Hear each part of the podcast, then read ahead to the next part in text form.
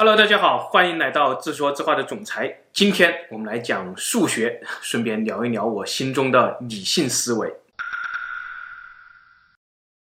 我的父亲曾是一个小有成就的数学家、教育家吧。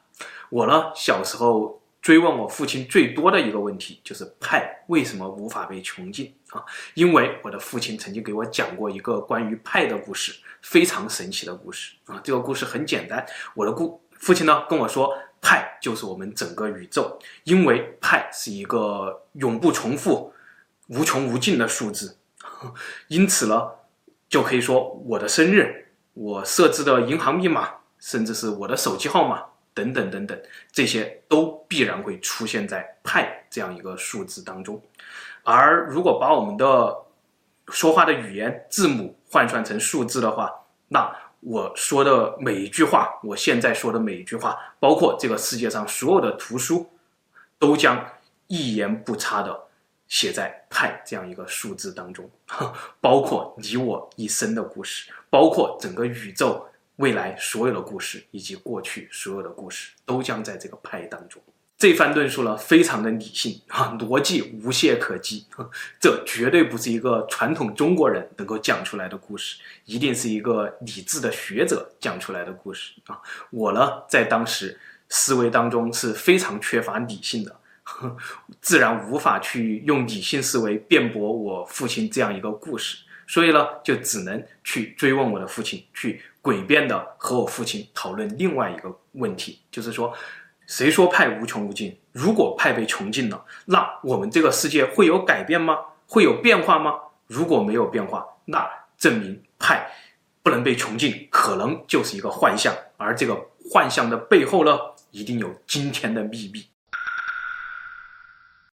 大概到了两千年左右，我十几岁了啊。有一天呢，看了《黑客帝国》，啊看那个片子的时候，我突然就有一种得到的感觉，突然就似乎明白了派。为什么不能被穷尽啊？我呢就怀着一种得道的心情去跟我父亲聊。我告诉我的父亲，我今天看了一部影片，对吧？我知道了派为什么无法被穷尽。就像你所说的，派代表着我们这个世界当中的原型，代表着我们这个世界当中的曲线。啊，我管不了那么多。什么派被穷尽以后，我们的曲线就不存在了，我们的微积分就不存在了，我们的集成电路啊等等等等，就世界都不存在了，科学的基石也不存在了啊。这些我管不了。我能够想到的就是说，如果派被穷尽了，那证明我们这个世界上没有圆，啊，没有圆呢，我们就只能够说圆是一个多边形。那这样，我们把世界不断的放大、放大、放大的时候，我们看到的不是圆，而是一个小小小小的线段。那这像什么？这就像一个一个像素一样。那就证明我们这个世界可能就是一个一个像素组成的。那这就证明《黑客帝国》是真的，我们这个世界是模拟的。我至今记得，我父亲听完我这样一番用科幻小说去证明派无穷无尽的逻辑以后，犹豫了很长很长的时间。然后呢，他几番欲言又止，最后只能够跟我说：“以你的智力和脑洞，你大概也只能这么认为了吧。”我听到我父亲这句话以后，真的当时是非常的高兴，非常的开心。我呢，就拿着我的这一番学说，去很多很多的同学面前跟他们讲，告诉他们，我们这个世界是虚拟的，我们的派无法被穷尽，是一个幻象。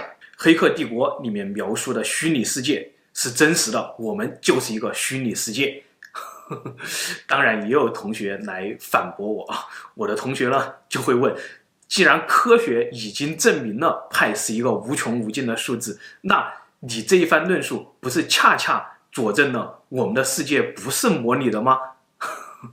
我呢，当时的诡辩，真的现在想起来自己都有一些佩服我自己啊！我当时既然跟我的同学说，那这不就恰恰证明我们的科学其实就是神手中的一根细线吗？神哪一天不高兴了，只要稍微动一动手。我们的科学就会被斩断啊！可能到那一天，我们的派突然就被穷尽了，我们整个世界就是模拟的了，我们整个这个现实世界就被神覆灭了。上面讲的这些故事了，这大概都是我十五岁以前思维里缺乏理性所导致的一些神棍逻辑吧。这之后呢，大概五年的时间，我开始迷恋中国古代的诸子百家，对吧？读了孔孟、老庄、杨朱、墨翟啊，开始迷恋中国的古典思维啊。在这之后呢，到了我大学的时候，我又读了笛卡尔、斯宾诺莎、莱布尼兹。等等等等，近代的西方哲学家吧，读着读着呢，我似乎就突然明白了一个道理：这个世界上原来有两种人，有两种思维啊。像我的父亲呢，就是一个典型的理性思维者，他是一个理性的学者，他永远是尊重个性，勇于冒险，永远的在追求真理。而我呢，十几岁以前的我，就是一个典型的古典思维者。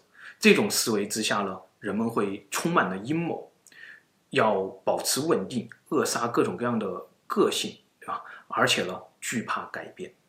理性思维呢，源自大概五百年前的欧洲吧，也就是中国明代朱祁镇和朱祁钰两兄弟轮番当皇帝的那个时代啊。而古典思维呢，这可能是源自一点二万年前人类的农业革命。啊，那个时候呢，人类拥有了农业，因而养活了大量的人口。有了大量的人口以后，就有了城市，对吧？城市越来越大，那我们就要去追求城市的稳定，追求内部的稳定，我们才能够让城市越来越大，国家越来越巩固。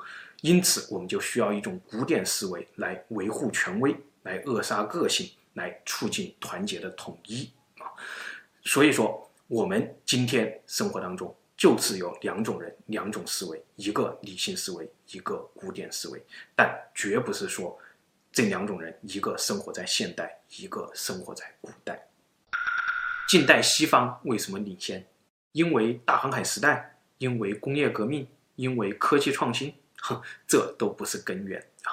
在我们的近代史这样一部血泪史当中，甚至让我们当中的很多人认为，这可能是因为。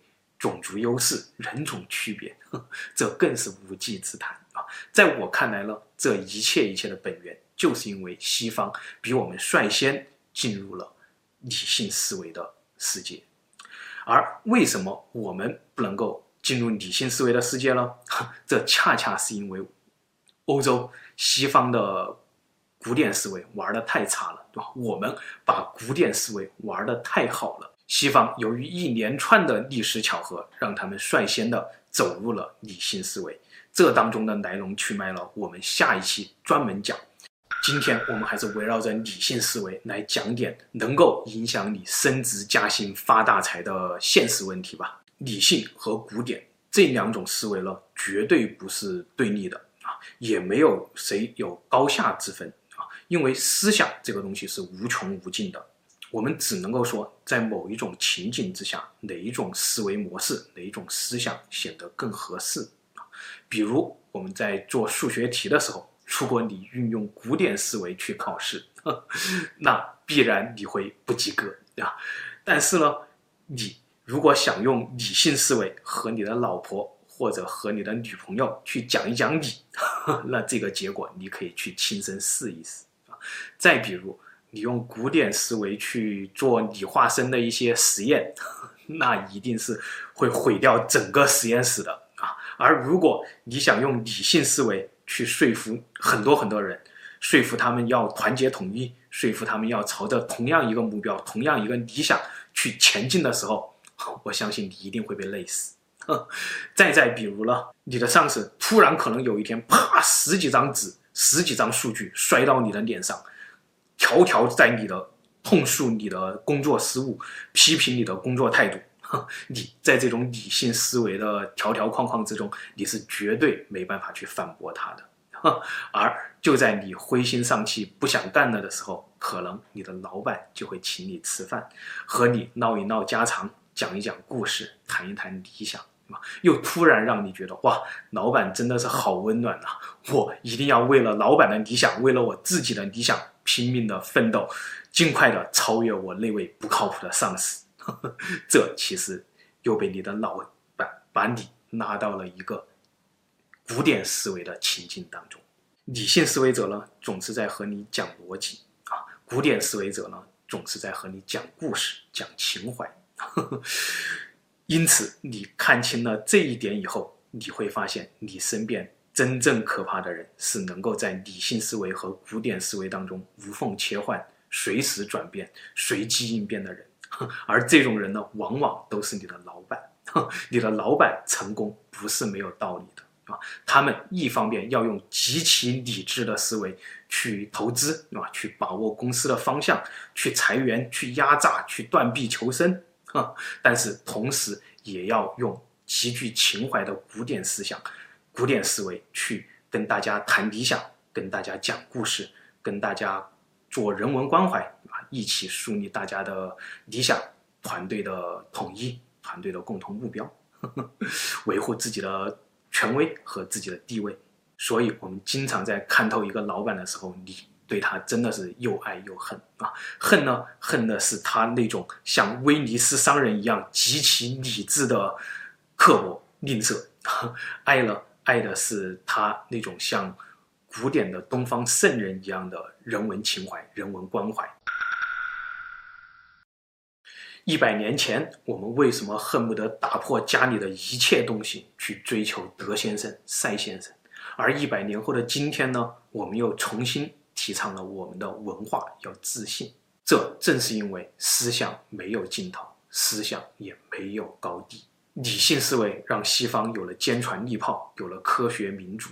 他们用这些东西在大概一百年前打醒了我们，把我们从那样一个不思进取。不改变思想的环境当中叫醒了，我们才猛然的发现，我们这样一千年不变的旧思想必须升级换代了。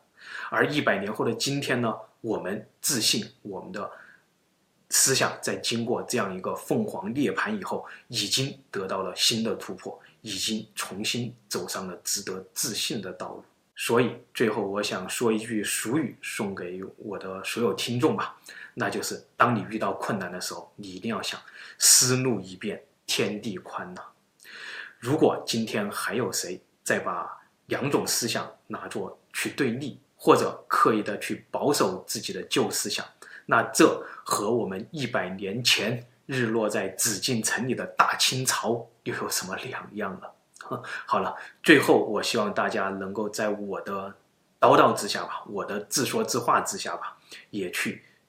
真真正正的用心去读一读古今中外的思想家的书啊，去感受一下思想没有尽头，思想没有高低这样一句话，去活跃自己的思想啊，这绝对是能够影响你升职加薪、发大财的现实问题。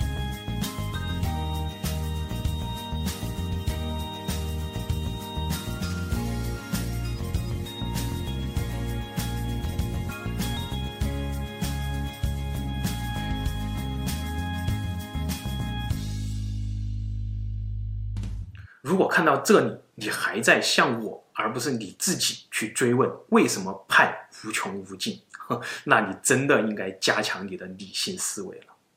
这个世界上还有很多很多的问题，和派为什么无法被穷尽这个问题一样，是极其理性的问题。我们东方人习惯于用古典思维去思考世界，很容易在这些问题上栽大跟头。所以很多这类问题，包括历史问题，都请你去看那些即使你看不懂，你也必须去看的最原始的逻辑公式、最原始的数学表达，甚至是最原始的历史资料，用你自己的理性去好好的推理、好好的分析这件事究竟是什么样的，而非听一些别有用心的人才成像我一样给你讲故事。